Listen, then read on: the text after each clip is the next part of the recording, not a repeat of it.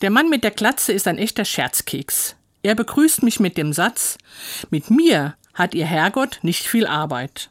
Als er mein verwirrtes Gesicht sieht, fängt er herzhaft an zu lachen. Und dann erzählt er mir seine Geschichte. Er war ein erfolgreicher junger Mann, beruflich und privat, hat das Leben genossen und Gott sprichwörtlich einen guten Mann sein lassen. Besonders stolz war er auf seine Haare. Seit Jugendzeiten hat er seine Haarpracht gehegt, viel Zeit und Geld in die Pflege investiert und wurde regelmäßig durch die Aufmerksamkeit der Damenwelt dafür belohnt. Dann, von einem Tag auf den anderen, war alles anders. Diagnose Krebs. Es folgten OPs und die bekannten Therapien, das ganze Programm, inklusive Chemo. Dabei verlor er seine Haare, und das tat fast mehr weh als die Krankheit selbst. An einem Sonntag im Krankenhaus hatte er den Fernseher laufen und hört den Bibeltext vom Tag.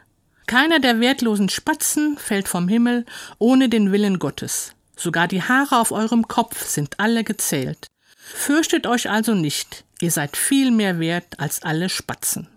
Der Scherzkeks wird augenblicklich wütend, schaltet aus und fängt an zu weinen. Einige Monate später wird er als geheilt entlassen. Zu Hause steht er vor dem Spiegel und betrachtet seine Haare, die wieder zaghaft sprießen. Er rasiert sie ab und seitdem immer wieder. Denn er will Gott keine Arbeit mehr mit Haarezählen machen.